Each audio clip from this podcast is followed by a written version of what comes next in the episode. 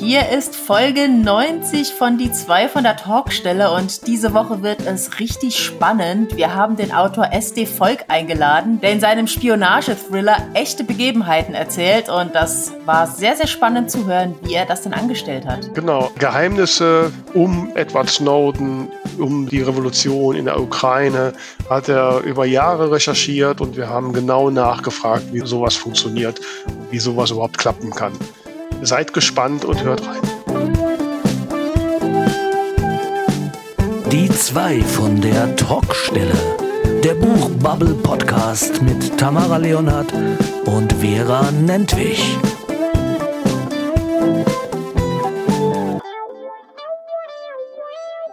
Hier sind sie wieder, die zwei von der Talkstelle mit ihrer Folge 90.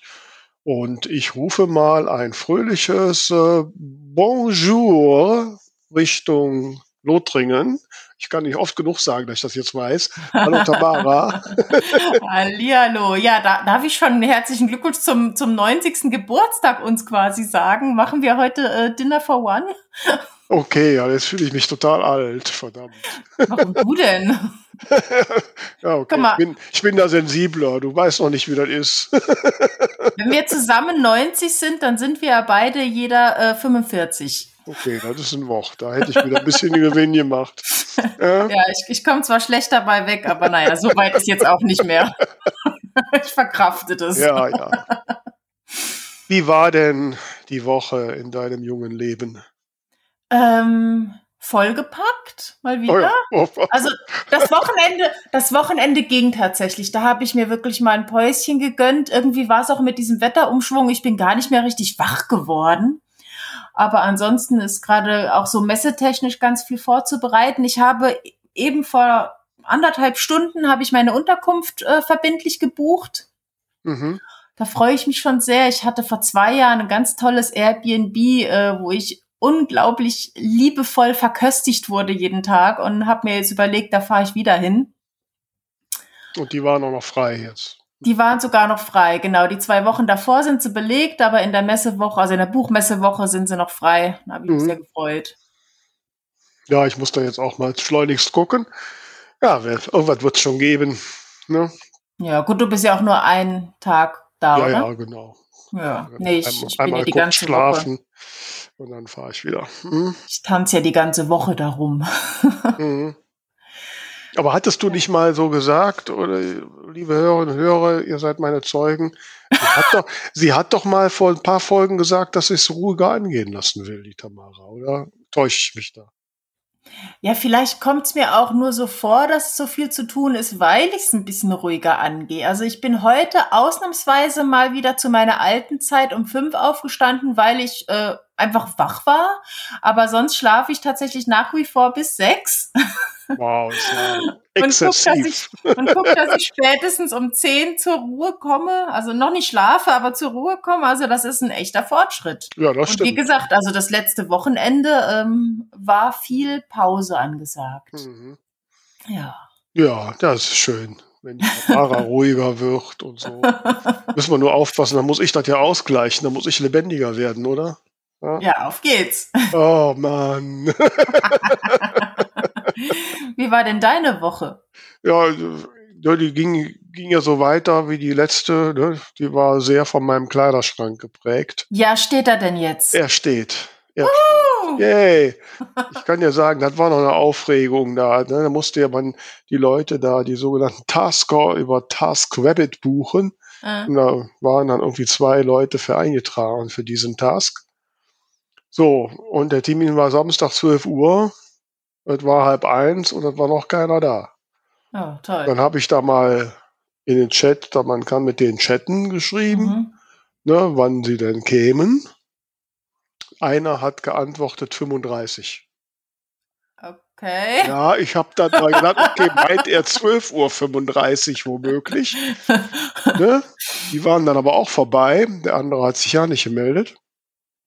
Und kurz, ich hatte dann schon mit dem Support äh, von Das Rabbit gesagt, die kommen nicht und so, ne? Schon Panik und mhm. ähm, der hat mir schon eine 20 Euro Gutschrift gegeben. Ich meine, das war dann, und dann kurz vor eins klingelte einer.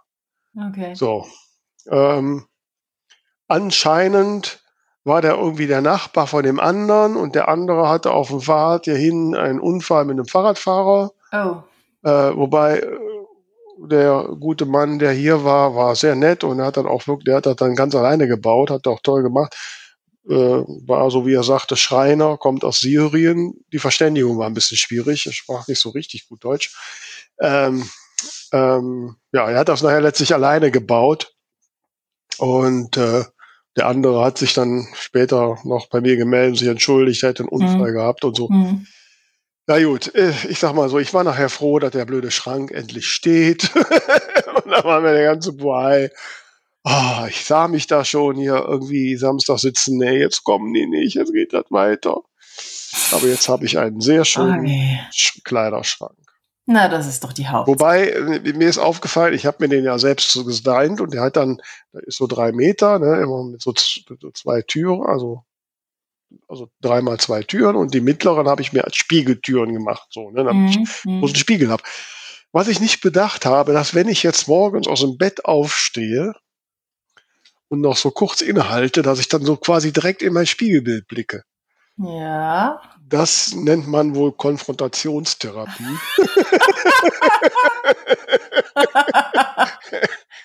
da muss ich mich ja so ein bisschen dran gewöhnen. ja, gut. ansonsten, äh, nein, ansonsten bin ich sehr glücklich über meinen Kleiderschrank und ich bin überrascht, wie viel Platz ich da noch drin habe und, ah, und der hat so, wenn man aufmacht, geht innen das Licht an und so. Ach, hm, sehr, sehr fein. Und mit so Auszügen, die so hineinander zurückgleiten. Ach, ich bin mhm. sehr begeistert von meinem Klatsch. ja. Ich fühle mich gerade ein bisschen zurückversetzt. Ich habe mal in einem Möbelgeschäft äh, das Marketing gemacht und Echt? Äh, oh. ja, da ist ja auch immer viel passiert von, äh, naja, wenn sich eine Baustelle verzögert, dann musst du natürlich äh, die Folgebaustellen vertrösten und es ist immer Ärger, weil die Leute sich ja extra frei nehmen und mhm. ah ja, da mhm. könnte ich dir Stories erzählen. ja, tu mal. Vielleicht sollte mal ein, ein Tamara Möbelhaus Podcast machen oder so. Unbedingt. Ich glaube, das ist eine echte Marktlücke. Ja, ne? definitiv. Ja, da hast du mir gar nicht erzählt, dass du hier die Expertin bist. Da hätte ich dich ja mit Fragen löchern können. Ja gut, es waren, äh, es waren Küchenmöbel, also mit, mit okay. Kleiderschränken, aber das ist ja in vielerlei Hinsicht äh, mhm. schon auch ähnlich. Ja, ja. ja, ja. Ja, also diese Herausforderung ist gemeistert und so jetzt äh, habe ich fast alles. Die Jalousien kommen noch und ah, ich habe totales Glückserlebnis. Ich bekomme nach 27 Jahren, die ich hier wohne, endlich eine Markise. Yay! Mm, sehr schön. Ja. Äh, war auch ganz witzig, weil ich hatte da verhandelt und die sagten, halt, ja, das, dann waren wir irgendwie bei 17, 1800 Euro und da ist also eine Menge Geld, hm. was meine Vermieterin wahrscheinlich auch nicht bezahlen wollte. Und dann, ja, hat er gesagt, er, er denkt nochmal nach, redet mit seinem Chef. Und dann rief er mich später an und sagte, ja, er hätte mal so geguckt, was ich so mache und ich sei ja Schriftstellerin äh, und so und man wird mich erkennen und da würden sie einen Sonderpreis machen. Ah, ja, fantastisch. Aber ich, ich, ich, sollte Ihnen jetzt eine schöne Rezension schreiben. Ich sollte, das kriegen wir hin. ja, ne, ich krieg schon den Ruhmesbonus hier. Endlich zahlt sich das alles mal aus. ja, ne? ja cool. Hervorragend. ja. Ja, apropos Berühmtheiten, was haben wir denn heute für eine Berühmtheit als Gast? Ja, wir haben heute nicht nur einen Autorenkollegen, sondern sogar einen Podcast-Kollegen zu Gast. Wir haben uns nämlich, glaube ich, tatsächlich durch unsere Podcast-Aktivitäten kennengelernt. Er macht zusammen mit seiner Schwester den Podcast Buch und Bühne. Dort durfte ich auch schon mal zu Gast sein. Und warum wir ihn heute eingeladen haben, ist sein Buch Ära des Verrats. Darin erzählt er nämlich eine Geschichte um eine wahre Geschichte. Und da bin ich sehr, sehr gespannt, wie man sowas angeht. Herzlich willkommen, SD Feuk, Sebastian Feuk. Ja, vielen Dank für die Einladung. Ich freue mich sehr, in einem meiner Lieblingspodcasts selbst zu sein. wir, sind, wir erröten jetzt schon und äh, ja, mehr geht schon nicht, ne? oder? Genau, also vielen lieben Dank für die Einladung und ähm, ja, ich freue mich sehr ähm, auf die Stunde mit euch oder vielleicht ein bisschen länger und ähm, ja. Oh, was hast du vor? ja, bei euch geht das immer ein bisschen länger als bei uns. genau, mir als. Da wird auch mehr getrunken. mir, mir eilt immer der Ruf voraus, äh, die Podcastlängen zu sprengen, irgendwie, halt, wenn ich dann immer zu. Ja. Wir sind gespannt. Vera, pass auf. Ja, ich äh, bin ja auch immer die, die dann immer direkt sich da technisch einliest und alles lernen will. Und, und ich lese dann immer in Studien, dass der optimale Podcast 20 Minuten lang sein sollte. Hm. Das sprengen wir natürlich ständig. ja? Auch. War, wahrscheinlich, Tamara, sind wir deswegen noch nicht reich und berühmt. Ne? Das wird es wohl sein. Das wird sein. Aber was soll man denn in 20 Minuten besprechen? Also. Ja, ne? Da können wir unser geballtes Wissen so lange gar nicht komprimieren. Aber jetzt, ähm, lieber Sebastian, jetzt erzähl mal so ein bisschen, äh, worum handelt dein Buch und äh, aus welcher Perspektive ist das so erzählt?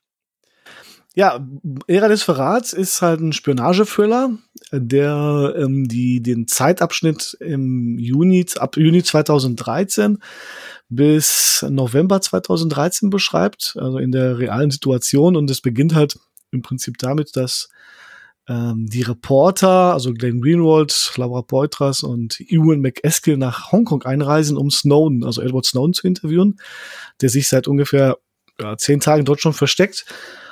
Ähm, und meine Protagonisten, die ich quasi dann, meine fiktiven Protagonisten, die ich dann in diese, dieses Setting dann reinwerfe, sind halt Agenten vor Ort, die, also amerikanische Geheimagenten, die quasi dann die Spur dieser, dieser ähm, Reporter kommen und irgendwie halt Verdacht schöpfen, dass da irgendwas falsch läuft irgendwie halt. Und über kurz oder lang stellen sie halt fest, dass da jemand quasi ist, der ja die NSA beklaut hat, Daten beklaut hat und die wahrscheinlich dann irgendwie verkaufen will oder möglicherweise veröffentlichen will.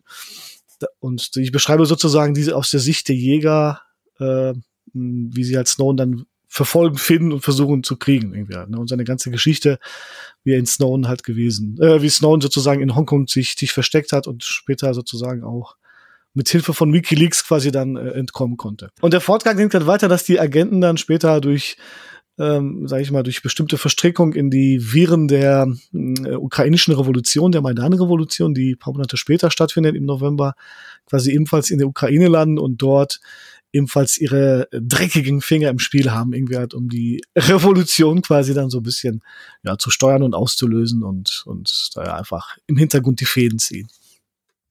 Aber das klingt jetzt äh, wie, so ein, wie so eine Enthüllungsdokumentation, äh, wie es dir in den USA gerne gibt. Ähm, was, wie weit ist denn da Realität und wo fängt bei dir die Fantasie in dem Buch an? Na, die Realität an den Fakten gemessen ist tatsächlich die, dass natürlich die, die Reporter vor Ort waren, Snowden mhm. sich da, äh, ne, wie gesagt, versteckt hat und ähm, es offensichtlich Bestrebungen gab, den irgendwie schon festzuhalten. Also da sind meine, natürlich meine fiktiven Figuren, die, die dort versuchen, da darüber tatsächlich nachzudenken, den halt äh, zu kriegen. Ähm, und diese Flucht ist tatsächlich durch mehrere Aspekte, also durch, durch Aussagen auch von, von Assange, den wir halt auch in, und Leute, die ihm geholfen haben, ist halt belegt, dass WikiLeaks definitiv da Snowden aus, ähm, ja, aus, aus Hongkong rausgeschafft hat irgendwie halt, ne, und strandete dann in, in, in, in Moskau in diesem Flughafen und lebt seitdem halt quasi in einem Asyl in Russland im Prinzip. Ne? Mhm. Und, und die andere Geschichte, dass dass die Amerikaner da durchaus ihre Finger auf dem Maidan gehabt haben, sind jetzt nicht so explizit stark, aber es gibt halt auch immer wieder Hinweise und ja, ich will mal sagen, Momente, wo man sagt, okay, ne, das könnte durchaus was, was sein. Aber das ist auch relativ fiktiv im Prinzip. Ne? Was mir jetzt gerade durch den Kopf geht, also äh, man weiß ja letzten Endes, was aus Snowden geworden ist. Das heißt, äh, wie hast du jetzt für dich entschieden, wo auf, auf was für ein Ende du hinarbeitest? Also du, du hast dich ja da schon an der Realität orientiert ähm, und, und also wie behält man die Spannung, wenn eigentlich jeder weiß, wie es ausgegangen ist? Oder, oder ist dein Ende, auf das du hinarbeitest, ein völlig anderes? Na, die, die Hauptprotagonisten, das sage ich ja immer, das, also ähm, die, die, der Klappentext deutet das ja schon an. Es geht ja nicht um Snowden an sich, sondern um seine Jäger. Mhm. Und die Hauptprotagonisten sind dann tatsächlich halt Agent Corrigan und sein Team, die mhm die natürlich dann in den Viren dieser äh, Revolution und auch später, also das ist ja schon ein bisschen länger angelegt, äh, eine, eine zentrale, wichtige Rolle spielen im Prinzip. Also Snowden ist dann wirklich, also der Cut, und das haben natürlich viele auch vielleicht auch zu Recht bemängelt, die sagen dann irgendwann, ist die Story von Snowden zu Ende. Und ich würde gerne wissen, wie es weitergeht, aber Tatsache ist, die Story von Snowden endet mit seiner Ankunft in Russland, weil danach mhm. weiß man nicht. Also ne, im Endeffekt ja. ist die Story zu Ende erzählt. Er sitzt dann in Moskau, also im, fast einen Monat ist man in dem Flughafen von Sarajevo, äh, Quatsch, von, ähm, von Moskau, in diesem Sheremetyevo ähm, Flughafen. Äh, und danach bekommt er halt Asyl in, Ru in Russland und das war's. Mhm. Mehr passiert also, gar nicht. Das heißt, wir sollen quasi mitfiebern, was aus den Jägern wird. Genau. Okay, verstehe, verstehe. Und, und, und, die, und die Geschichte ist auch nicht, äh, also letztlich nicht, dass die Jäger Snowden kriegen, weil das wissen wir ja, dass sie ihn nicht gekriegt haben, sondern da gibt's halt eine andere Geschichte letztlich. Genau, wobei natürlich die Spannung schon natürlich für die Leser da ist, zu wissen, weil ich glaube, viele haben das gar nicht so auf dem Schirm gehabt, wie ist der letztendlich entkommen? Ja, das haben vielleicht gar nicht so mhm. viele auf dem Schirm. Oder was ist da im Hintergrund gelaufen? Welche Rolle hat WikiLeaks gespielt? Das hat man ja, hm, also wenn man ein bisschen recherchiert, findet man das halt raus irgendwie. Aber im Grunde ist die, äh, ist die Hand von Assange und WikiLeaks quasi gar nicht so vielen klar gewesen. Ja, und, mhm. und ich glaube, dieses, dieses, wie er tatsächlich dann rauskommt aus, aus Hongkong, das haben viele gar nicht so auf dem Schirm gehabt. Oder, also selbst ich bei der Recherche wusste das gar nicht, dass das so abgelaufen ist. Mhm. Ähm, und war dann halt ähm, davon überrascht auch und irgendwie dachte mir, ist noch ein cooler Stoff. Ne? Ja. Jetzt das Stichwort Recherche, das äh, brennt mir da auf den Nägeln. Ich stelle mir da äh, einen, einen sehr großen Rechercheaufwand vor, bis man die Geschichte so hat, dass man auch sieht, wo ist da die Lücke, wo kann ich ansetzen. Wie viel Aufwand war das für dich? Also ich sag mal so, die, es gibt ja eine Snowden-Dokumentation von dieser Laura Poitras, die ihn auch interviewt hat. Die, diese Dokumentation heißt Citizen 4. Und die kann ich mittlerweile, glaube ich, rückwärts schon äh, auswendig sprechen. Sind da geheime Botschaften versteckt? ja, die dämonische Sprache, definitiv. Aber Nein, der Aufwand war schon, also war schon immens. Ich bin also natürlich so ein bisschen in meiner Profession als Historiker, ich, ich habe ja Geschichte studiert irgendwie halt und mhm. versucht da natürlich sehr nah an, an historischen Fakten dran zu bleiben. Also ich habe dann also die Recherche ging sogar so weit, dass ich mir teilweise stundenlang Videos angeschaut habe, wie Leute durch Hongkong laufen. Also, mhm. ja, also Chinesen, Japaner, Koreaner oder sonst irgendwas setzen sich tatsächlich eine Go GoPro auf den Kopf irgendwie halt und laufen durch den Park irgendwie halt. Und ich hatte eine Verfolgungsszene okay. im Park irgendwie halt da in der Nähe von, die halt von diesem Hotel spielt irgendwie halt und wollte wissen, wie sieht's da eigentlich aus? Wie sind die Geräusche? Wie sind die Wege? Und habe mir da stundenlang solche Videos angeschaut. Ja. Oder auch das Mira angeschrieben tatsächlich äh, und gefragt, Gibt es da bei euch irgendwelche Fluchtwege oder sonst irgendwas, ne? Mhm. Also, ich habe an dem Roman schon sechs Jahre gesessen irgendwie halt und äh, wow. das war schon, der Aufwand war schon immens, also diverse Dokumentationen, auch zu Whistleblowern, ähm, geschaut, stundenlang Videos von dem, von dem Maidan, der eigentlich, also von der Maidan-Revolution in Ukraine, die sehr gut dokumentiert ist eigentlich, mir angeschaut. Nebenbei noch ein bisschen Ukrainisch gelernt. Ich versuche ja schon seit Jahren Französisch zu lernen. Also das kriege ich nicht hin. Ähm, aber jetzt, ich meine, das klingt jetzt ja wirklich nach einem Mega-Projekt. Was war denn für dich der Reiz daran, sowas zu machen? Oder was war zuerst? Das Thema oder der Wunsch, ein Buch zu schreiben? ähm, ja, der Wunsch, das, ein Buch zu schreiben, war schon immer da. Ne? Also ich habe ja schon seit, seit ich, glaube ich, so aktiv Bücher auch lese, seit meinem zwölften Lebensjahr immer diesen, diesen typischen Wunsch gehabt, ne, man könnte die Geschichte besser erzählen oder anders erzählen oder genauso äh, Leute begeistern dafür. Ähm, und ich wollte schon immer, wie gesagt, so eine, so eine, so eine Geschichte schreiben, die irgendwie mit, mit Detektiven halt spielt. Also so auf jeden Fall so eine Detektivgeschichte im besten äh, Chandler oder auch ähm, Daniel, Daniel Hachette-Manier oder James Arrow, das sind so diese neuen Krimi-Autoren im Prinzip oder so zumindest die diese dreckigen äh, Detektivgeschichten immer geschrieben haben. Und, und das hat mich schon immer so ein bisschen fasziniert, in diese Richtung was zu, zu schreiben, aber das war mir, ja, ich will nicht sagen zu einfach irgendwie halt, aber so eine Detektivgeschichte war mir dann zu, ja, vielleicht, vielleicht zu kompliziert irgendwie halt. Und ähm, ich bin dann über ein Buch gestolpert von James Arrow damals, der, das heißt der amerikanische Thriller, der quasi auch so, so reelle Geschehnisse um Kennedy herum geschrieben hat, also quasi die Geschichten spielen vor der Ermordung von Kennedys und danach im Prinzip. Und der hat mhm. quasi fast den ähnlichen Trick gemacht wie ich, der hat sozusagen fiktive Figuren einfach in, mit reellen Figuren halt zusammen agieren lassen im Prinzip. Ne? Mhm. Ist jetzt nichts Neues eigentlich, aber zumindest fand ich das so gut gemacht und so spannend, dass ich sowas ähnliches schreiben wollte und habe dann nach Themen gesucht, die mich interessieren und faszinieren. Und diese Snowden-Geschichte fand ich ja, passte ja dann so irgendwie halt zusammen. Ne? Da gibt es halt Agenten, die, die nach, nach so einem Typen suchen irgendwie und, äh, und dann habe ich die einfach da reingeschmissen und Also was ich ja spannend finde, ist, dass du jetzt sagst, okay, so eine einfache ähm, Detektivgeschichte, die ich mir voll frei ausdenken kann, erscheint dir schwieriger, als eine Geschichte in reale Sachen einzuweben. Ich muss ja gestehen, ich empfinde es ja komplett umgedreht. Wenn ich in meiner Fantasie da einfach machen kann, dann kann ich die Straßen da bauen, wo ich sie haben will. Dann ist die Kneipe da, wo ich sie haben will, und da liegt der Mörder oder die Leiche da, wo ich sie haben will. Ich muss mich an nichts halten. Wenn ich da sehr viel Realität drin habe, dann ist das doch eigentlich so eine Art Korsett. Wieso ist das für dich äh, einfacher? Ja, gerade weil vielleicht vieles schon vorgegeben, äh, vorgegeben und da ist irgendwie halt. Und ich muss mir ja nur quasi überlegen, wie lasse ich meine Figuren, die ich mir da ausdenke, quasi innerhalb dieses Rahmens so ein bisschen agieren.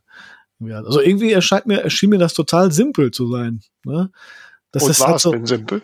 Ja, letztendlich ja. Das ist ja das Überraschende. Also für mich zumindest. Also für mich hat das super funktioniert, weil ich okay. ähm, zum Beispiel gibt es eine Szene oder gibt es gibt es ein, eine, eine Geschehnis in der, äh, in der ukrainischen Revolution, also wo Leute versuchen, das Parlament zu stürmen oder zumindest das irgendwie davor demonstrieren. Mhm. Und, und ich hatte eine Idee, dass, dass meine Agenten da quasi auch so ein bisschen das provozieren oder zumindest da so die Provokateure spielen irgendwie halt. Und dann habe ich die Szenerie quasi dann vor Augen gehabt, weil ich die so also wirklich abgedreht fand auf den Videos irgendwie halt wirklich wie so eine apokalyptisches äh, Szenario irgendwie hat und, und die Figuren da einfach da reinzuwerfen und die agieren zu lassen, war simpler, als sich das alles selbst auszudenken, überraschenderweise. Okay. Also, ja, irgendwie funktioniert hast das für mich. Hast du ja nicht Angst, da irgendwas falsch zu beschreiben? Ähm, ja, tatsächlich schon. Doch, klar. Man hat ja immer so ein bisschen die, die, die, die Sorge, dass man vielleicht, vielleicht ein Wort falsch verstanden hat, was die da vielleicht gesprochen haben, oder dass man die Szenerie falsch wahrgenommen hat, irgendwie hat, und die Personen, die da vielleicht agieren, dass deren Stellenwert nicht so ganz klar für einen ist, aber ich habe mich da versucht, immer sehr viel abzusichern und habe in vielen, zum Beispiel ukrainischen Foren nachgefragt, wie ist das eigentlich, was, was macht er irgendwie? Und mhm. ähm, wie kann man das einschätzen im Prinzip? Also, dass das ähm, war eigentlich immer ganz hilfreich. Überraschenderweise hat mir immer, haben mir immer ganz viele Leute da darauf eine Antwort gegeben irgendwie und ja. Wahrscheinlich bist du jetzt auch schon ne, auf, im Fokus des NSA. Ne, die werden doch noch mitgekriegt haben. Da, das ist ja eine meiner, also ich, NSA vielleicht weniger, weil letztendlich habe ich ja jetzt nichts enthüllt, was der Snowden eh schon gesagt hat. Ich habe eher Sorge so vor dem äh, russischen Geheimdienst, ja, weil da, da schieße ich natürlich äh, sehr, äh, sehr gegen auch im Prinzip oder, oder mhm. zumindest die, die russischen Machenschaften äh, da, da so ein bisschen aufzudenken irgendwie halt, also auch in der Ukraine und das hängt ja auch alles irgendwie zusammen, meiner mhm. Ansicht nach irgendwie halt und ähm, so wie ich den GRU, also den, äh, den Geheimdienst, sozusagen den russischen Auslandsgeheim, äh, den militärischen Geheimdienst beschreibe, der ja für diverse nachgewiesener Morde quasi in, in, in England zum Beispiel, also diese ganze ähm, Skripal-Geschichte geht halt auf deren Kosten. Mhm. Und, mhm. ähm, also vor denen habe ich eher Angst, ja. Also wenn wie du vor, irgendwann wie vor der NSA. wenn du äh, demnächst mal beim Shoppen einen kleinen Pix spürst, ne? Ähm, Gott, ja, kriegt man ja Gänsehaut hier. Wobei. Ja, aber gut. also ihr wisst Bescheid, ne? Ja, ihr wissen, wir, wir wissen Wir schreiben Bescheid. dann das Buch darüber. ja. genau. gut. Ähm, so, jetzt hast du sechs Jahre lang gearbeitet. Mhm. Das Buch ist raus. Mhm. Ähm, was ist so dein, wenn du jetzt zurückguckst, was hättest du im Nachgang anders, besser gemacht? Äh, ähm, meinst du bei der Recherche oder beim Herausgeben beim, als Self-Publisher? Na gut, das Herausgeben als Self-Publisher ist ja auch noch eine speziellere Punkt. Ne? Ich meine jetzt eher so bei, bei dem, bei Recherche, bei Aufbau des Buches. Mm, ja, letztendlich, aber das kennen wir ja mittlerweile, glaube ich, alle. Ähm, aber das war ja, wie gesagt, mein Debüt und man schreibt ja erstmal alles auf, was man, was man haben will, ne? Oder was man meint, mhm dass das Buch braucht. Mhm. Und ähm, ich letztendlich war es einfach viel zu viel. Na, also ich habe, wie gesagt, von, von dem Buch, was jetzt quasi dann die Leser vor sich haben, das sind ja 20 Prozent von dem, was vorher da war. also ich habe tatsächlich äh, ganz viele Szenen rausgeworfen, die, die das Tempo rausnahmen, die einfach zu viele Informationen drin hatten. Also sowohl mein Lektor damals als auch viele Testleser haben gesagt, äh, schreibst du einen Roman oder schreibst du jetzt hier ein Sachbuch irgendwie, ne? Mhm. Äh, und, und das war, da hätte man natürlich viel Zeit vielleicht, also die, die ist natürlich für die, für die Leser sind diese Informationen nicht so notwendig. Mhm. Halt. Für mich war das wichtig, um Sachen zu verstehen, ja. aber letztendlich hätte man quasi dann die, die Recherche vielleicht abkürzen können oder zumindest halt nicht so mit Infos packen können. Ne? Also das, mhm das habe ich, das nehme ich zumindest mit für die Zukunft, für, für das nächste Buch, äh, da äh, mich kürzer zu fassen. und, und ja, dann ist ja die Gefahr immer, wenn man, wenn man viel recherchiert, dass man dann irgendwann den Infodump macht und all seine Richtig. Infos loswerden will. Ne? Mhm. Ja. Es ist immer noch viel zu viel drin äh, im Endeffekt. Viele schätzen das und sagen, ich habe jetzt viel mehr Hintergrundinformationen, aber viele sagen, das ist das längste Buch, was, oder ich habe so lange gebraucht für ein Buch wie noch nie. Okay. Wie viele Seiten hat das denn? Ähm, das hat 640. Genau. Oh. Ja, also ein bisschen, bisschen länger. Bisschen hat ein normaler Fantasy-Roman auch. genau. Das sind zwei meiner Bücher, aber ja. Okay. ähm, ja, wo, wie kann denn der Leser erkennen, so äh, in der Geschichte, was ist jetzt real, also was ist jetzt wirklich real so gewesen und was ist jetzt Fantasie? Ich hoffe überhaupt nicht. Okay. das wäre natürlich ein fantastischer Trick, wenn man, wenn man das so quasi hinkriegen würde, dass, dass die fiktiven Personen äh, so real, äh, real erscheinen, sozusagen, dass man, dass man die für tatsächlich wahr äh, hält. Ähm, im Grunde, ich glaube, der Leser muss selbst recherchieren, um das rauszufinden. Und das haben auch einige gemacht, die dann einfach gesagt haben, ne, ich äh, gab's den wirklich irgendwie halt, ne? Mhm. Ähm, aber jetzt vielleicht ohne viel zu verraten, also definitiv was was fiktiv sind, man sind die äh, Agenten letztendlich, die da agieren. Ähm, und ein, zwei Nebenfiguren, die, die ich da quasi selbst noch erfunden habe, die aber reelle Vorbilder haben. Ich musste aber einfach an mhm. bestimmten Stellen tatsächlich dann, weil ich wirklich Angst hatte, verklagt zu werden, habe ich dann mhm. tatsächlich mhm. paar Namen tatsächlich dann abgeändert, ähm, weil mir dann das, das doch zu heikel war. Äh, aber vieles ist tatsächlich dann ähm, mhm. Sehr also du, hast nicht, du, du, hast nicht den heißen Draht zum NSA und kennst einen. leider, leider das nicht. Beruhigt uns jetzt schon ein bisschen.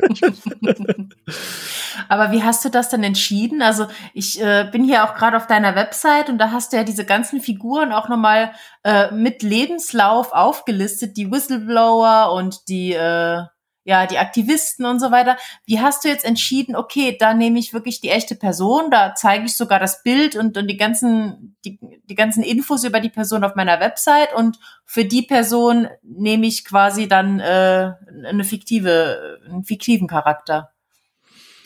Ähm, letztendlich sind ja natürlich die Infos, die auf der Webseite stehen, ja jetzt nichts, was man nicht über zwei Klicks findet im, im Netz. Mhm. Ne? Also mhm. sind ja einfach nur vielleicht komprimierte Wiki, Wikipedia-Artikel oder ein bisschen, ein bisschen mehr Recherche, die ich, die ich einfach durch die durch Videos oder meine Recherche rausgefunden habe, im Prinzip. Ne? Also das ist jetzt nichts, ähm, was jetzt weg ist. Und die, die Figuren, die da auftauchen, die, die quasi auf der Webseite sind, also bis auf die, die Aktivisten, sind ja tatsächlich äh, leicht zu finden. Ähm, mhm. Und zum Beispiel einen der Aktivisten, also dieser Rostislav Bomme, der, der ukrainische ähm, Aktivist, den habe ich tatsächlich auch interviewt. Also ich habe äh, äh, ich habe bisschen recherchiert irgendwie halt und fand ihn als eine der spannendsten Figuren irgendwie halt in dem in dem gesamten ukrainischen Kontext, weil er so ein bisschen die äh, Nationalhymne oder besser gesagt die Revolutionshymne geschrieben hat für ähm, ja, für den Maidan, für die Maidan-Revolution. Und der lebt tatsächlich in Deutschland. Also ist ein deutscher mhm. Schauspieler. Jetzt vielleicht in nicht so vielen Filmen gespielt, aber mittlerweile wird er so ein bisschen, bisschen bekannter irgendwie halt. Und den habe ich, wie gesagt, paar Mal angefragt, ob der nicht das hätte Lust, das Buch zu lesen oder an dem Buch mitzuarbeiten. Mhm. Und irgendwann hat er sich weichkloppen lassen irgendwie halt. Und dann habe ich dem ähm, äh, habe ich den dann quasi wirklich über mehrere Wochen auch interviewt irgendwie halt und seine Geschichte steckt ja auch dann da drin. im Prinzip. Aber das Interview gibt's nicht mehr irgendwo zu nachzulesen. Nein. Also seine ganze Schade. Geschichte, seine ganze Geschichte steckt quasi in dem, in dem Buch drin. Also ja, alles, was okay. da über ihn drin steht, hat er mir so erzählt. Ne, und ich habe den jetzt im Sommer habe ich ihn dann in Köln getroffen, da war der gerade zufällig mal wieder in, in der Heimat irgendwie und äh, haben uns echt da intensiv wieder nochmal ausgetauscht, weil er natürlich in der Fortsetzung so ein bisschen die zentralere Figur äh, wahrscheinlich sein wird. Ja, das heißt. Sebastian, du lebst den Traum aller Autoren und Autorinnen. Du hast deine Romanfigur getroffen. Nochmal so, es hängt ein bisschen von der Romanfigur ab, aber. Ähm, Ach, der da ist ganz schnuckelig. Ja. der ist auch tatsächlich sehr schnuckelig. Also. okay. Ähm, hat er das Buch gelesen und hat er dir gesagt, was du alles richtig zitiert hast oder falsch? Äh, tatsächlich hat er zum großen Teil die Ukraine, also diese, diese Vorlaufgeschichte weniger, aber tatsächlich hat er diese Ukraine-Story gelesen und er meinte, es ist exakt so, wie es, äh, wie es dort war. Cool. Also, mhm. ja. Du hast den, den Geist sozusagen genau getroffen. Das, die Stimmung, die halt auf dem Maidan war, hast du sehr gut, sehr gut erfasst. Toll. Ja. Ja, du merkst hier betretenes Schweigen bei Tamara und mir. Wir sind sehr beeindruckt, ne? War also der Rechercheaufwand, also ich muss ja gestehen, oh, ich sehe ja immer erst diese Recherchehürde und dann, oh Gott, jetzt muss ich das erstmal erst rauskriegen und ich will ja einfach loslegen zu schreiben. Ja, ja. Deswegen, wie ich vorhin schon sagte, ähm, wenn ich, auch gerade wenn ich merke, beim Schreiben, es geht nicht weiter, dann muss ich mir immer klar machen, dass das ja meine Welt ist. Und wenn ich da, was weiß ich, ein UFO landen lassen will, dann lasse ich ein UFO landen. Ich muss es halt nur glaubhaft erklären. Ähm, und das hilft mir dann immer, so diese innere Blockade äh, freizukriegen. Insofern finde ich das sehr bewundernswert, da eine Geschichte äh, so zu schreiben, dass man, wo man immer an allen Ecken und Kanten gucken muss, dass das jetzt mit der Realität zusammenpasst. Hm. Ähm, ja, aber ich, ich glaube, ich, ähm, ich bin, wie soll ich sagen, also durch, klar, durch, durch, durch meine Historiker-Tätigkeit irgendwie halt bin ich da, äh, ähm, also mich würde, glaube ich, eher ärgern, wenn ich dann quasi zu wenig recherchiert hätte. Also wenn ich ja. dann, also ich hatte auch eine Szene, die ist jetzt nicht im Buch drin, äh, da habe ich zum Beispiel die Inauguration des, des neuen FBI-Chefs äh, damals, das war dieser Comey quasi beschrieben und habe da auch stundenlang die Videos angeguckt, die, die Reden von, von Obama irgendwie halt und wie die gekleidet waren und welche Blumen standen da irgendwie halt, ne? Also Äh, also das fand ich halt viel, also wie gesagt, wenn das so detailgenau wie möglich ist, wie es halt in der Realität war, ähm, wenn ich das hinkriege, finde ich das befriedigender, als wenn ich mir dann sozusagen vielleicht auf der anderen Seite anlassen lasse, das war jetzt gar nicht so. Ne? Mhm. Also ich, ich verstehe natürlich eure, deinen Ansatz, Vera, irgendwie halt und, und finde das voll nachvollziehbar und die meisten Autoren sollten auch so arbeiten, aber das ist irgendwie nicht, ähm, nicht meins. ist ja gut so. Wie kriegst du das denn hin? Jetzt habe ich ja, muss ich ja gestehen, ich habe dein Werk noch nicht gelesen, aber ich glaube schon, dass ich das jetzt ändern werde. Okay. Ähm, wie hm. kriegst du das denn hin, ähm, dass, obwohl du ja wirklich so viel Fakten hast, nicht in so einen Dokumentationsstil zu verfallen und trotzdem da noch einen lebendigen Roman rauszukriegen? Wo waren da, was hast mhm. du gemacht? Wo waren da Schwierigkeiten? Wie hast du die gelöst? Mm, letztendlich habe ich natürlich ganz viel auf meine Testleser gehört, ne, die natürlich dann mhm. vielleicht ähm, an, ne, an welchen Stellen habt ihr euch gelangweilt oder so oder was war vielleicht zu viel. Mit meinem Lektor natürlich auch viel gearbeitet, der natürlich dann auch gesagt hat, das brauchst du da an der Stelle nicht, das nimmt das Tempo raus irgendwie halt, ne? Und und auf, auf ganz viele auch so so Ratgeber auch gehört, also zum Beispiel mhm von, ich vergesse den Vornamen, also Röttgen heißt der, glaube ich, vier Seiten für ein Halleluja mhm. hat er geschrieben. Und, und der hat natürlich dann so analysiert, wie die ersten vier Seiten eines Buches sind, ne, die man natürlich dann so man versucht den Leser so ein bisschen zu catchen irgendwie halt. Und der hat ja auch darauf hin, also diese Vergleiche halt gemacht. Der hat eine, eine Seite publiziert irgendwie halt, ne, oder ein Buch irgendwie halt, die äh, die jemand geschrieben hat und dann seine Version. Und dann anhand dieser Beispiele habe ich ganz, ganz klar erkannt, wie kann man quasi den Leser noch catchen und nicht von sich abstoßen im Prinzip, ne? Oder, oder den mhm. vielleicht ähm, quasi kein Page-Turner zu schreiben irgendwie halt. Und klar, natürlich, das ist ein sehr langer Prozess und ich ähm, versuche das im nächsten Buch besser zu machen irgendwie halt. Ähm, und, und der eigene Leseflow ist, glaube ich, auch entscheidend, wenn man dann quasi liest und dann beim beim nächsten Mal feststellt, ach, das stolpert immer noch, es ist immer noch zu lang, irgendwie halt, ich komme nicht in den Fluss, dann, klar, dann, dann mhm. sind das die entscheidenden Punkte, ne, an denen man halt arbeiten muss letztendlich. Mhm. Was würdest du jetzt jemand, wenn so ein angehender Autor oder Autorin oder von mir so eine erfahrene Autor, Autorin sagt, okay, ah, das finde ich spannend und ich weiß da ein reales Ereignis, ich möchte auch sowas schreiben, was halt so sich in ein reales Ereignis eindippt. Was mhm. wären so deine wichtigsten Tipps, um sowas gut zu machen? Ähm, also erstmal natürlich klar, ganz viele Sachliter, also ganz viel Sachliteratur zu dem Thema lesen. Mhm. Ähm, ich habe ich hab sehr oft teilweise auch ähm, die Bücher versucht so ein bisschen zusammenzufassen für mich irgendwie halt oder bestimmte Szenen okay. dann schon schon zu zu also mir schon da beim beim Lesen des, des sozusagen der äh, wie soll ich sagen der des Sachbuches ähm, mir quasi eine Szene versucht zu überlegen was könnte ich denn da daraus machen Mhm. Also das war quasi so, bei mir war das fast quasi on the flow irgendwie halt. Ne? Ähm, muss aber nicht das Richtige sein, bei mir hat das ganz gut funktioniert. Ja, dann natürlich ganz viel äh, bei YouTube schauen, was gibt's da vielleicht, wenn es da reelle ähm, Ereignisse oder Videos gibt. Also wie gesagt, YouTube ist da reichhaltig an, an bestimmten äh, Filmen. Dann Dokumentation schauen, klar, logischerweise über über die die den historischen Sachverhalt Mhm. Recherche, Recherche, lesen, lesen. ja, aber das bezieht sich jetzt alles auf Recherche. Jetzt hast du da jede Menge Infos mhm. äh, raus. Ähm, wie bist du vorgegangen, um aus diesen Infos jetzt dann eine Geschichte zu machen? Hast du geplottet? Welche mhm. du hast Heldenreise gemacht oder welche Methoden hast du benutzt, mhm. damit da auch ein Spannungsbogen reinkommt? Ja, tatsächlich bin ich, muss ich ja zu meiner, ist auch keine Schande, aber ich muss halt gestehen, ich bin halt dieser typische äh, Pencer, ja, also dieser Discovery Writer.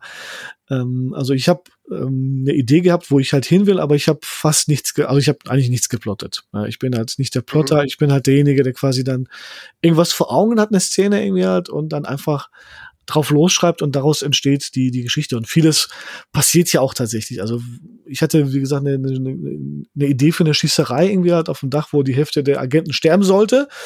Ähm, und habe dann äh, einfach überlegt irgendwie halt, wie könnte ich die dann quasi dann umsetzen irgendwie halt, ja. Und, und habe dann einfach so lange geschrieben, bis dann irgendwann diese Stelle kam irgendwie halt und habe dann, dann das durchgezogen im Grunde. Ne? Also ich, hab, ich springe auch immer viel und her zwischen, zwischen den, den verschiedenen Szenen. Also ich bin nicht derjenige, der dann quasi so chronologisch schreibt und dann schon mal hier eine Szene schreibt dort irgendwie hat und versucht dann natürlich äh, chaotischerweise alles zu verbinden.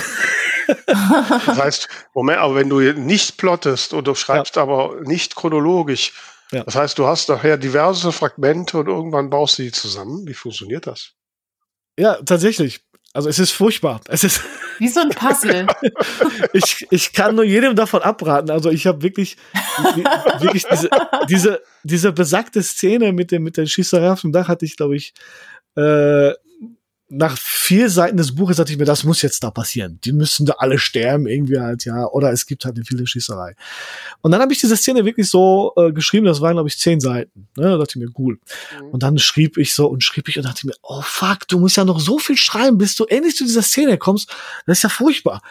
Ja, und ähm, das ist natürlich ätzend, aber mhm. ja, ich bin halt sehr, sehr spontan, sehr chaotisch irgendwie halt. Ich kann da es gibt halt solche Leute, die vielleicht genauso schreiben können wie, wie ich irgendwie oder, zumindest diesen Stil haben. Äh, aber ich, ähm, ja, muss halt jeder wissen oder zumindest in sich das spüren, wie, wie man damit also daran herangeht. Also ich muss sagen, äh, in Teilen habe ich es ja so ähnlich. Also wenn ich eine Idee habe für ein Buch, dann habe ich von Anfang an bestimmte Szenen im Kopf, mhm die ich auch so in meinem Kopf schon ausschmücke und vielleicht sogar einzelne Dialogfetzen. Nur ich schreibe die halt nicht auf. Ich warte dann tatsächlich geduldig, bis ich an der Stelle bin, bis ich es dann mhm. aufschreibe. Mhm. Aber jetzt gerade mit so einer Schießerei, also die kann sie auch nicht irgendwo hinschieben, weil wenn die tot sind, können die ja nicht mehr mitspielen so. Das stimmt. ja, die müssen ja in der Szene vorher auch irgendwo so sein, dass sie logisch irgendwie auf das Dach kommen. Ja, natürlich, klar. Und das ist furchtbar. Ja, ja. Aber wenn er das Beamen einbinden möchte, dann bindet er das Beamen ein. Er muss es ja nur ja, logisch erklären. Ja, wobei, also das bei so einem Buch, was auf realen Hintergrund ist, stellt mir das schwierig vor. Wenn jetzt Edward Snowden plötzlich nach Moskau gebeamt wird, das glaube ich, würden wir die Leser übel nehmen. Aber was ich noch fragen wollte, also ja. ähm, du hattest mir vorher erzählt, du wechselst ja auch die Perspektiven. Mhm. Ähm, wie, also ich finde das ja schon bei verschiedenen Charakteren eine Herausforderung, einfach weil das verschiedene Typen äh, und ja, eben Charaktereigenschaften äh, dann hat. Aber jetzt bei so völlig äh, verfeindeten Lagern teilweise, ist dir das schwer gefallen? Ähm, ja, also die, die Protagonisten, also wie gesagt, die gegensätzlichen Protagonisten mit, also mit Perspektivwechsel meinte ich natürlich, ähm, dass ich jetzt nicht nur aus der Sicht von Agent Corrigan, also der, sag ich mal, Hauptprotagonist ist, schreibe, sondern ich habe die, die Perspektive dann zum Beispiel halt eingenommen von dem, die ihm helfen. Ja, also es gibt ja diese Wikileaks, mhm. Wikileaks-Aktivisten, die sowohl real, aber auch nicht real waren, dass die quasi dann anders da drauf schauen. Dann gibt's die Perspektive des, äh, wie gesagt, dieses GRU, dieses russischen Agenten, der quasi dann auch äh, auf die Sache schaut und andere Ziele verfolgt. Also das war das meinte ich mit, mit multiperspektivisch irgendwie. Halt? Und später in der mhm. Ukraine wechselt das ja nochmal irgendwie. Halt, ne? Da kommen noch weitere Protagonisten dazu. Also so Reporter, die darüber berichten. Ähm, ne? Und das meinte mhm. ich mit, mit, mit Hast du das denn zumindest jetzt, hast du das denn so szenenmäßig gemacht? Eine Szene oder kapitelmäßig? Eine Kapitel ist jetzt der Reporter, eine Kapitel ist jetzt der, was weiß ich? Oder wie mhm. Hast du das da eingebaut?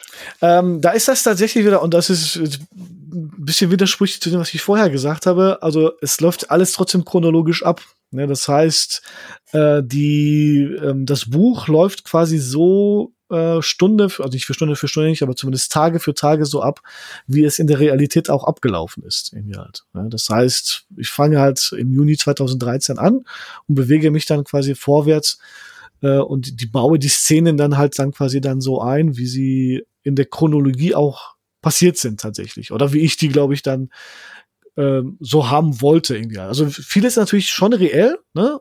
Aber äh, wenn ich zum Beispiel jetzt dann so ein Gespräch zwischen meinen fiktiven äh, GRU-Agenten, also diesem russischen Agenten und seinen Vorgesetzten reinpacke, dann weiß ich nicht natürlich, ob die darüber geredet haben in dem Augenblick, aber ich pack das da rein, weil das zeitlich von der Chronologie passte im Prinzip. Ne? Aber das heißt dann trotzdem, in der Chronologie ist dann Szene A mit Hauptfigur, was weiß ich, Agent Corrigan. Mhm. Szene B ist dann mit, was weiß ich, Agent Vassiliev von GAU und ja, Agent genau. äh, Szene C ist dann. Genau. Okay halten denn da die Leser, kriegen die das denn so im Überblick? Ähm, wie, wie ja. manifestierst du die Perspektive, dass man so mitbekommt, ach, jetzt ist es der, jetzt ist es der?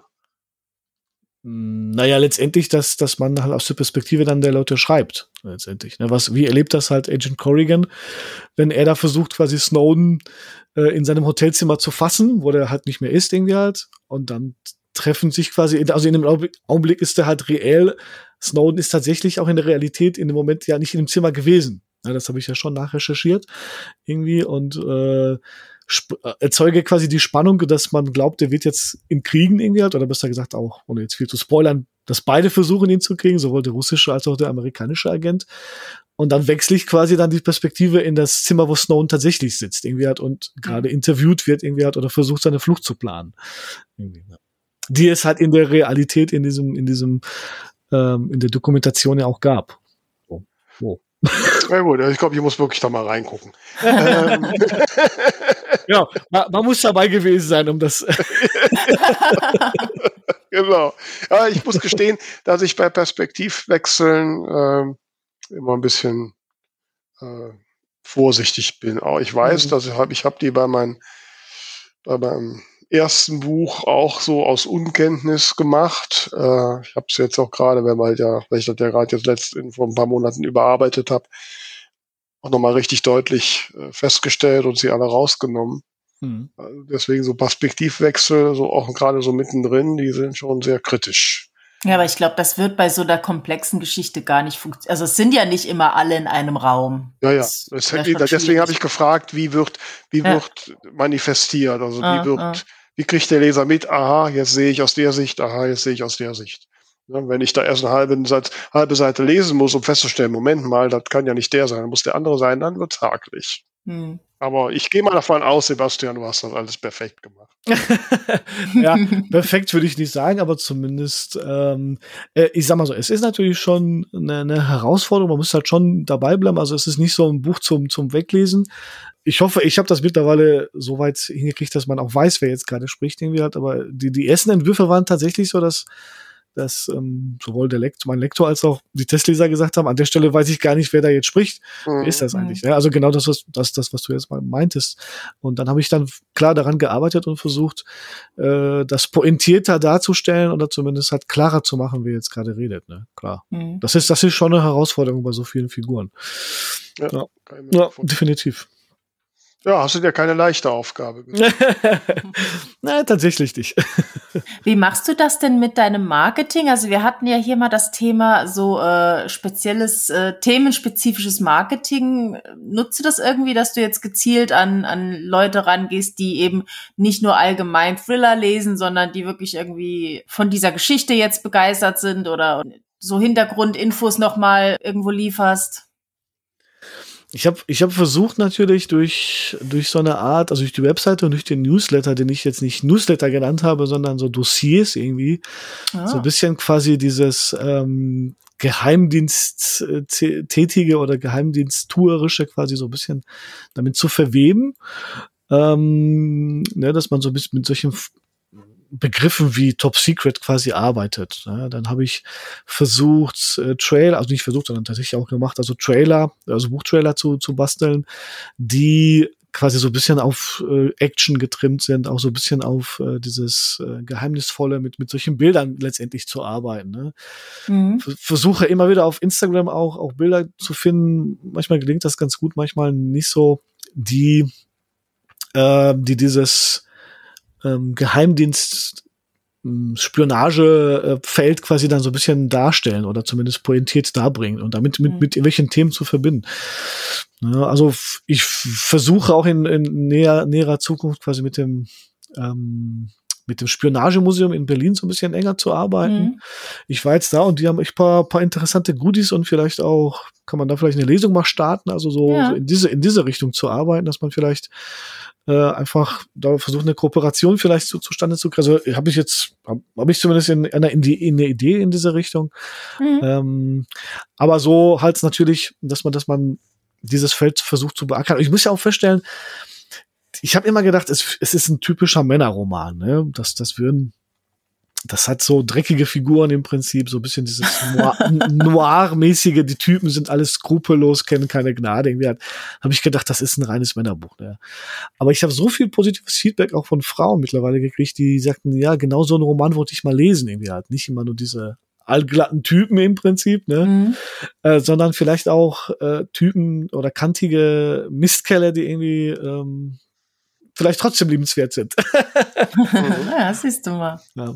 Also deswegen. Hast du denn jetzt, äh, wo, wo genau, äh, in welcher Amazon Spezialkategorie wird dein Buch eingeordnet? Mm, ja, sch schon Spionageromane, dann politische Romane. Ähm, historische Romane glaube ich noch nicht, aber so Politik, genau, politische Romane, ähm, genau, das, das mhm. sind die Felder, ja. Okay. Mhm. Und wie groß ist diese Nische? Gibt es da mehr als sieben Bücher? ähm, doch, also ich, ich sag mal so, ne, so Tom Clancy ist natürlich schon so, ein, so ein Begriff, auch, ja, der ohne Ende was rausgehauen hat. Hm. Dann John, John Le Carré. Konkurrenz. ja, auf dem deutschen Markt gibt es nicht so viele überraschenderweise. Es gibt nicht so mhm. viele mhm. Spionageromane oder ja, mir fallen auch wirklich so diese Amerikaner halt an, die du gerade auch so genannt hast, ja. Genau, also politische, Ballett, politische Belletristik ist der Begriff Spionage und politische Romane sind die drei Felder, wo ich halt zugeordnet bin, genau. Mhm. Ja. Mhm. Wie geht's denn jetzt weiter? Kannst du überhaupt einen Roman ohne realistischen äh, schreiben oder willst du überhaupt oder hast du schon das, das nächste Ereignis irgendwie in Vorbereitung? Also na, natürlich von der von dem Setting her ähm, ist natürlich deutete der Titel so ein bisschen darauf hin, eine Ära zu beschreiben. Ne? Also ein, mhm. eine, eine, ein Jahrzehnt oder zumindest halt einen sehr langen Zeitraum. Und der Plan war wirklich auch von 2013 bis 2023 äh, äh, die die historischen Ereignisse zu, zu dokumentieren irgendwie hat und meine fiktiven Figuren da immer wieder entlang der, äh, der historischen Begebenheit. Und da gibt's ja mittlerweile genug. Ne? Also sowohl dann später, wie gesagt, die, der Ausbruch der, des ukrainischen Krieges irgendwie halt. Ne? Donald Trump kommt an die Macht und den kann man da auch sehr schön reinbringen im Prinzip. Ne? Diese ganze Verwicklung mit den russischen ähm, Einflussnahmen. Das heißt dann Ära der Tränen. ne, die Abwahl und so, ne, und, und, und all diese Sachen, die jetzt gerade so, so äh, geschichtlich passieren, ähm, das war zumindest der, der, gro der große Plan, das weiter zu schreiben. Äh, und ich sitze jetzt auch mittlerweile, wie gesagt, tatsächlich eine Fortsetzung. Das heißt, das Buch endet am 30. November 2013 irgendwie halt um 4.10 Uhr, glaube ich, oder um 4 Uhr. Oh okay. Oh, nachts, also morgens besser gesagt. Und es geht quasi dann äh, mit, warte mal, ich muss mal kurz genau gucken. Und äh, es geht um 4.30 Uhr dann am sozusagen halt weiter. Sehr, ja, sehr ist, cool. Das ist schon sehr konkret, ja. Ja. Wobei ich mir jetzt, ich musste gerade dran denken, wenn du jetzt irgendwie die Trump-Ära, das heißt, du musst diese ganzen Enthüllungsbücher, die jetzt sämtliche Leute um Trump gerade alle schreiben, alle lesen, den ganzen Schmutz musst du ja antun. Ja. Mann, das ist Herausforderung. naja, ja, also wie gesagt, ja? Ich hatte ja, ja schon so. tatsächlich äh, beim Schreiben äh, schon Trump quasi auch drin gehabt. Ja, also ähm, Trump ist ja jetzt nicht aus dem Nichts gekommen und ähm, 2013 mhm. gibt es ja schon wirklich Berührungen äh, oder auch schon früher. Ne? Also diese diese Trump-Geschichte ist ja im Buch schon schon angelegt, äh, weil es ja schon zwischen zum Beispiel dem Berater, dem dem ukrainischen Berater ähm, des, des, des ukrainischen Präsidenten. Das war ja damals der Paul Manafort, ist ja derselbe Typ, der später sozusagen Trump auch beraten hat, also Paul Manafort. Mhm. Ich habe den Namen natürlich geändert so ein bisschen, aber letztendlich gibt's da ja schon diese Connections. Ne? Und der russische Geheimdienst hatte ja Trump schon seit den 70er Jahren, seitdem er mit irgendwelchen ähm, tschechischen äh, äh, Frauen verheiratet war auf dem Schirm, mhm. ne? Mhm. den quasi dann irgendwie zu catchen. Und ich hatte tatsächlich halt eine Szene, wo der FSB, also der, der, der, ähm, der ukrainische Geheimdienst sozusagen, den Trump auch tatsächlich bei kompromittierenden äh, Tätigkeiten filmt. Hatte ich auch im Buch drin, aber das wurde dann leider von vielen äh, als äh, nicht, nicht so passend äh, gemacht, deswegen habe ich das Ach so. rausgenommen. Okay. Aber ne, also Trump ist ja, da habe ich ja schon viel vorrecherchiert, also ist alles drin. Okay. Ja, dann können wir ja gespannt sein und äh, die Geschichte der letzten zehn Jahre bei dir nachverfolgen und neue Insider-Informationen bekommen. Also ich denke, ich werde definitiv jetzt mal reingucken. Bin jetzt sehr neugierig. Ähm, Möchtest du vielleicht solche ein Buch mit Widmung schicken? Ja, Oh, ja, natürlich. Jetzt, wenn du das so anbietest, natürlich sehr gerne. Außer du sagst, ich lese das gerade halt auf dem E-Book dann. Natürlich nicht. Nein, nein, nein, um Gottes Willen, nein. Wenn, vielleicht wird das ja mal irgendwann viel wert, Sebastian. Wahrscheinlich wirst du ja berühmt und reich und nicht wie. ne? Weiß ich nicht. Kann ich sagen, ich kenne den Sebastian, den SD-Volk, mit dem habe ich mal einen Podcast gemacht. Tamara hat ja auch ein Buch mit Widmung? Och du, warum nicht? Aber wir sehen uns ja sowieso auf der genau. Buchmesse, genau. glaube ich. Wir sehen uns auf der Buchmesse. Dann bringe ich dir einen mit, eins mit. Vera ist auch da. Ach, guck mal. Ja, guck mal. Dann äh, gebe ich euch das. Äh, Samstag, da bin ich nicht da. Ja, guck. Wir, wir kriegen das schon hin. Wir kriegen das hin. Ja, also seht ihr, liebe Hörerinnen und Hörer, ihr wisst, jetzt, wie die Gäste bei uns zu benehmen haben. Die schenken uns Bücher. ähm, ne, also. Mensch, Vera, jetzt hast du den, jetzt hast du hier Vergünstigung bekommen als Autorin äh, schon mit deinen Möbeln. Mhm. Ja, es geht voll ab. So langsam. Ja, ne? ihr seid doch richtig Inf demnächst, Influencer. Nicht, dass wir demnächst den Enthüllungsroman über uns lesen müssen. Lieber Sebastian, wie gesagt, ja. ganz tolle Einblicke. Also wie, ich bin sehr gespannt und äh, hab, bin da auch voller Bewunderung, weil ich weiß, da würde ich dran zerbrechen. Ähm, schon allein sechs Jahre geht gar nicht. Meine Ausdauer, nee, das reicht nicht. ähm, es ist jetzt extrem schwierig, da noch einen draufzusetzen. Dennoch fordern wir unsere Gäste immer wieder auf, das trotzdem zu tun mhm. und uns ein Ding der Woche zu nennen. Das Ding der Woche. Sebastian, du bist ja wahrscheinlich präpariert. Ja, ich bin gibt vorbereitet. Es etwas, was, gibt es etwas, was du unseren Hörerinnen und Hörern nahebringen möchtest? Mhm, ähm, tatsächlich bin ich gerade auch, weil heute Dienstag ist, wir nehmen Dienstag auf. Ähm, tatsächlich bin ich heute bei der neuen Folge von Only Murders in the Building quasi immer wieder weitergekommen. Es ist ein mhm. ähm, äh, eine Serie auf äh, Disney Plus mit vielleicht euch bekannten Schauspielern aus den 80ern. Ach ja, habe ich von gelesen. Ja, ja, mit, mit Steve Martin und genau. äh, Martin, Martin Short. wie heißt Martin, Martin Short? Und Martin Short, genau. Hm. Und Selena Gomez irgendwie halt, ne? Ja, das genau. heißt, genau. ähm, super witzige Story, also ohne jetzt viel zu, zu spoilern, im Grunde geht es darum, dass halt die drei versuchen, also die wohnen halt in einem Gebäude, da passiert Mord und äh, dürfte natürlich Tamara besonders interessieren, äh, Quatsch, schwerer interessieren, die ja natürlich dann in ähm, solchen Gefehlen gerne fischt. äh, und die versuchen dann tatsächlich ähm, diese Story aufzuklären, die drei äh, Protagonisten irgendwie halt. Äh, plus sie nehmen auch noch parallelen Podcast dazu auf, also ein Crime-Podcast. Wow. Ne, und das ist halt super witzig gemacht. Ne? Und wie gesagt, Steve Martin und Martin Short sind ja als mhm. äh, Comic oder äh, Comiker-Legenden oder besser gesagt äh, Comedian-Legenden aus den 80ern bekannt irgendwie halt. Ne? Und das ist die Story ist wirklich super witzig und tausende von Wendungen und es ist einfach herrlich, den dabei zuzuschauen. Also kann ich nur ja. empfehlen. Ja. Ich habe davon gelesen, aber da kommt ja immer nur jede Woche eine Folge oder so, ne? Ja, stimmt. Ähm, ich habe gesagt, wenn die jetzt ganz die Staffel da ist, dann werde ich mir noch mal einen Monat Disney Plus gönnen und dort mal wegbingen. Sehr gut. Kann ich, kann ich nur, sehr gute Entscheidung, kann ich nur empfehlen. ja. Das Problem hatten wir die Woche, als die neue, äh, als zwei Folgen der neuen Staffel äh, LOL rauskamen bei Amazon, ja. mhm. wo wir dann gesagt haben, ja toll, vielleicht hätten wir warten sollen, bis alle da sind. Äh, jetzt müssen wir eine Woche warten. Ja, ich warte. Ich warte. Wobei auch die sind zu empfehlen, die fand ich auch lustig. Also, ja, ja. ja, also ich muss sagen, ich bin da hin und her gerissen. Also okay. ich meine, das war ja, ach, also ich habe die erste Staffel, ich habe sie geguckt, man will ja einfach wissen, wer fliegt jetzt raus und so. Mhm.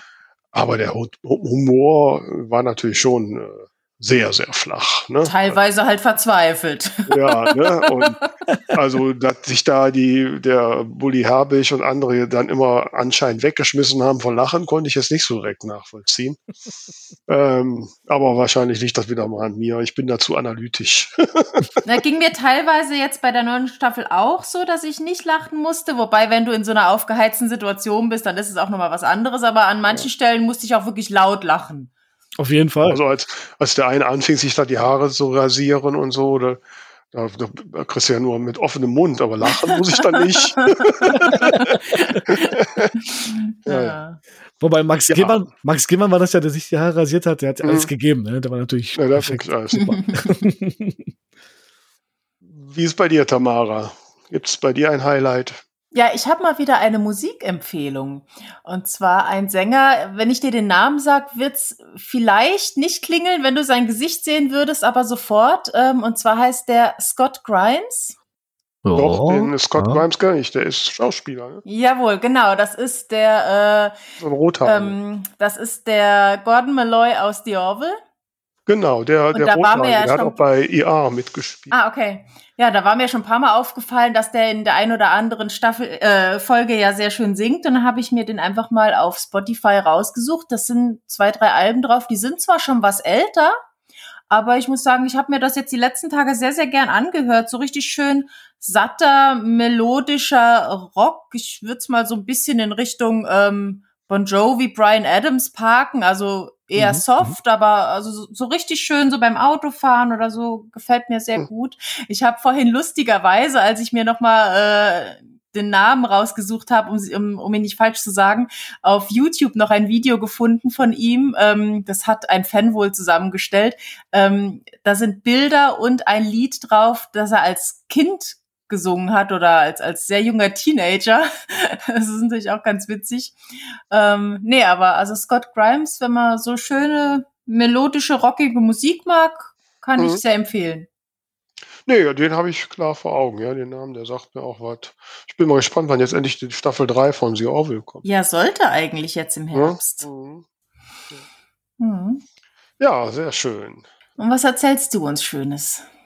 Ja, also mein, äh, neben meinem Kleiderschrank, der nicht alles überdeckt hat die letzten Tage und Wochen, ähm, hatte ich tatsächlich gestern ein ein zwar von mir initiiertes, aber dann doch im Termin unerwartetes Highlight, was sehr zum Thema passt, weil ich bin momentan tatsächlich auch am Recherchieren.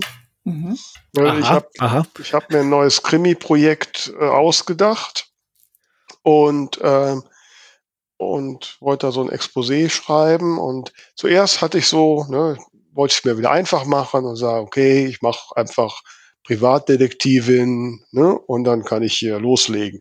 Und dann mhm. habe ich die Story äh, beim letzten Stammtisch der mörderischen Schwestern so erzählt und dann haben die gesagt, nee, da musst du unbedingt, die muss Polizistin sein, da musst du unbedingt als Polizei, ist viel besser, viel mehr Konflikte drin und so. Ah, und dann habe ich so mit mir gerungen und haben gesagt, ja, recht haben sie ja, aber dann muss ich jetzt recherchieren, wie das bei der Polizei funktioniert. Ne? Und dann eine Freundin von mir, die ist äh, Hauptkommissar bei der Polizei, die habe ich dann, habe ich da Szenario runter, die hat mir dann schon ein paar ähm, äh, so Ansatzpunkte gegeben und hat gesagt, ja, so in der Situation wäre die Person wahrscheinlich vielleicht im Bereich Jugendkriminalität eingesetzt. So, jetzt habe ich natürlich keinen blassen Schimmer, wie sieht das aus, wenn eine Polizeibeamtin jetzt den ersten Tag im Bereich Jugendkriminalität anfängt. Ne? Wie sieht so ein erster Tag aus? Ne? Um jetzt mal Sebastian zu zitieren, wo ist da der Blumen, wo stehen da Blumen? Stehen da überhaupt Blumen? Halt, ne? Plötzlich sehe ich da Komplexitätsfalle, so viele Details, die ich alle nicht weiß. Und dann habe ich äh, die Pressestelle der Polizei Düsseldorf angeschrieben, weil ich wollte das in Düsseldorf verorten und habe ja so mein Szenario geschrieben und habe geschrieben, ja, ob sie dem so zustimmen würde, ob das so funktionieren würde und wenn ja, wie das so aussehen würde und das war, ist auch schon zehn Tage her und da kam keine Antwort. Ich habe gedacht, das haben die wahrscheinlich in die Tonne geschaut mhm. und gesagt, Gottes Willen, so Arbeit machen wir uns nicht. nee, gestern ging ein Telefon, ein netter Herr der Pressestelle rief mich an und hat erstmal gesagt, dass mein ganzes Szenario so überhaupt nicht wäre. Super. Alles, das, was ich bisher hatte, hat er eingerissen. Jetzt muss ich das nochmal neu machen. Aber ich habe lange, ich darf ihn auch nochmal anrufen. Ähm, und ähm, ja, jetzt habe ich da ein anderes Fundament. Ja, das war ein Erlebnis, sich das mal so erzählen zu lassen, mhm. wie das mhm. da so ist. Ne? Und vor allen Dingen auch so die Erkenntnis, dass die Polizisten gar nicht mehr damit rechnen, dass Krimis in irgendeiner Form realistisch sind. Weil, hat er auch gesagt, ne, ich meinte also gerade so in diesem Bereich, da ist die Arbeit der Polizei ist 90 Prozent Schreibtischarbeit. Ne? Hm. Das ist ja stinklangweilig, das kannst du ja nicht beschreiben. Ne? also, ich darf da ruhig meiner Fantasie irgendwie freien Lauf lassen, hat er gesagt. Also, schauen wir mal. Hm? Vielleicht wollen das die Leser ja auch haben. Vielleicht, ne? Vielleicht sind das ja nicht nur alle so, so verrückte Nerds wie ich, die meinen, alles klein beschreiben zu müssen, irgendwie halt, sondern ähm, vielleicht wollen die Leser einfach nur unterhalten werden. Überraschenderweise. Ja, gut, ein bisschen ja. realistisch macht schon Sinn. Ja, wobei realistisch ist ja ein subjektives Empfinden. Äh, ich habe das sehr oft so, dass ich bei Szenen in Büchern, die tatsächlich so stattgefunden haben, mm. dass genau diese Szenen von den Lesern angemeckert werden, dass sie unrealistisch seien. ist wirklich so, da kannst du echt drauf tippen. Ne? Ja, ja. Äh, weil die Menschen haben halt so auch aus den Medien so ein Bild, ähm, ähm, gerade bei Krimis, ich meine, das ist ja vieles nicht. Also diese Vernehmungszimmer mit diesen halbdurchsichtigen Glasscheiben und so weiter, die gibt es in ganz NRW nicht. und so. Ja. Aber in, muss ich noch kurz erwähnen, in 14 Tagen Sonntag haben wir wieder ein Highlight. Da gehen wir nämlich mit den mörderischen Schwestern zum Schießtraining. Cool. Alle ah, Waffen beigebracht gut. und dürfen mal selbst schießen und so. Toll. Cool. Perfekt. Ja. Kann ich zumindest das dabei. mal richtig, richtig beschreiben. Ja, also, ne, also so ist das mit der Realität und dem Buch und äh, ich tue mich da schwer. Sebastian kennt sich da aus und äh, ich liebe jetzt, es. Ja, er liebt es sogar und äh, ich denke jetzt mal, alle unsere tausende Hörer und Hörer stürmen jetzt los und werden das Buch käuflich erwerben. Sag nochmal den Titel, die Ära des Genau, Ära des Verrats von Ära des Verrats. Genau, von SD Volk. Genau. SD-Volk. Weißt du, was so. so ein, Englisch, so ein englisches äh, Synonym geben soll? Ne? So ein SD-Carter. Ja, vielleicht, äh, wenn ich ein Side-Projekt schreibe, irgendwie halt, dann okay. mache ich das. Genau. Also wir wünschen dir auf jeden Fall sehr viel Erfolg damit und mhm. sind auch gespannt ja. auf die Folgenbücher und äh, werden sehr die Nachrichten verfolgen, ob irgendwann ein berühmter Autor vom russischen, russischen Geheimdienst. Beschrei's nicht. wir wünschen, dass das, wir wünschen dir, dass das nicht passiert. Ne? Vielen Dank. Und dass, dass wir dann noch, auch noch im nächsten Jahr wieder eine Folge machen können. Im Übrigen, wieso bin ich zu euch noch nicht eingeladen worden? Ich wollte, gerade wollte gerade darauf zu sprechen kommen. Ich wollte dich, dich nicht unterbrechen irgendwie halt. Deswegen hier die ganz offizielle Frage und Einladung. Äh, möchtest du zu uns im Podcast kommen? Aber selbstverständlich. Mann, da habe ich heute richtig eingesackt hier. Ne? Bücher, Einladungen. Mann, Mann, Mann. Ja voll ab. Ich werde gleich neidisch. Ja, du warst ja schon da. Du warst ja schon da. Ähm, genau. Wir haben tatsächlich das, ich habe das Tamara letztens auch schon äh, erzählt, ähm, dass wir, dass der Podcast ist ja schon recht lang. Ja, das heißt, wir versuchen da immer viele Sachen reinzuquetschen und damit ihr beide gut zur Geltung kommt und beide leuchten und strahlen könnt, haben wir gedacht, wir, wir nehmen euch sozusagen nacheinander irgendwie halt. Äh, und Tamara hat irgendwie, weiß ich, keine Ahnung, hat besser gepasst gerade im Augenblick irgendwie halt, aber dich haben wir nicht vergessen und du bist die nächste auf jeden Fall, die wir auf der Liste haben. Okay. Derzeit gibt es halt bei Patricia ein bisschen Terminprobleme, weil sie, naja, will ich nicht so viel erzählen, aber du bist auf jeden Fall die, die das nächste Mal bei uns zu Gast sein wird. Ja, ich freue mich sehr und ihr macht das auch nur, wenn ihr wisst, wenn neben mir Tamara nie zu Wort kommt. Ne? ähm, Ja, also ich würde sagen, jetzt haben wir genug Geschenke abgegraben. Jetzt, ne? Tamara, möchtest du noch einen draufsetzen? Ja, ich, ich kann mich nur bedanken. Ich muss sagen, ich bin jetzt noch beeindruckter. Sebastian, du bist ja eine Maschine an Faktenwissen. Ja, danke. Und ich wünsche dir weiterhin viel Freude, viel Erfolg, viel Spaß und ja, danke, dass du da warst. Ja, ich vielen danke Dank. auch. Vielen Dank für die Einladung. Schön mit euch äh, endlich in meinem Lieblingspodcast selbst gewesen zu sein. Es war, für, es war mir eine Ehre und äh, ich drücke euch weiterhin die Daumen für, für eure Bücher natürlich und für den Podcast, dass viele das äh, hören und äh, dass ihr das Wissen weiter verbreitet, um, um Bücher schreiben und die Leute auch motiviert weiterzumachen. Das ist in Gold nicht aufzuwiegen. Also weiter. Ah, ja. Wir weiter sind jetzt wir sind gerührt, geschmeichelt und machen jetzt Schluss. Ne? Macht's gut. Bis dann. Tschüss. Tschüss.